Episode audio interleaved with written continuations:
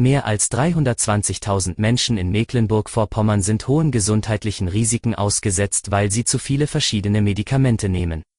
Mehr dazu hören Sie im Schwerpunkt des Audio-Snacks. Es ist Mittwoch um 5 Uhr. Guten Morgen. Vorweg die regionalen News. Ab Mittwoch wird allen Lehrkräften sowie den Jugendlichen ab Klassenstufe 7, die im Wechselunterricht an ihre Schulen zurückkehren, einmal wöchentlich ein freiwilliger Corona-Selbsttest angeboten.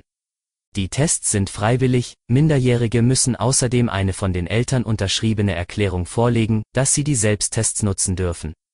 Die Formulare gibt es in der Schule oder auf der Internetseite des Bildungsministeriums. Bildungsministerin Bettina Martin appellierte eindringlich an die Eltern, ihre Kinder an den Selbsttests teilnehmen zu lassen.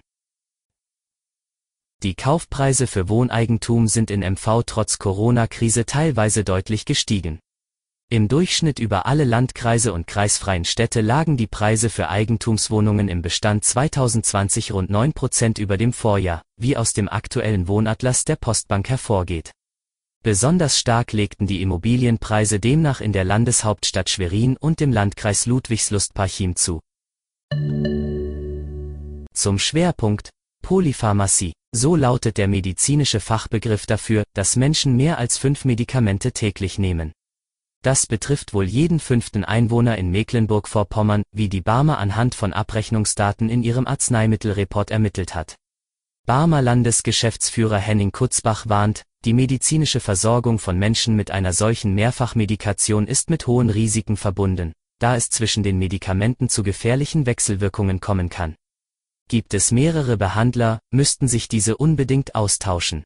Gerade bei Einweisungen in Krankenhäusern käme der Informationsfluss häufig ins Stocken.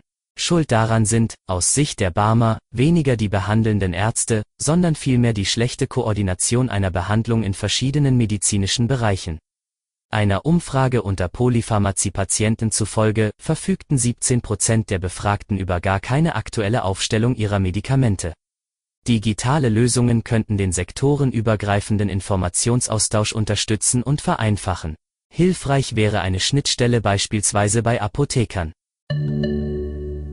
Das war Ihr Audiosnack. Alle Artikel zum Nachlesen und Hören gibt es wie immer auf svz.de-audiosnack.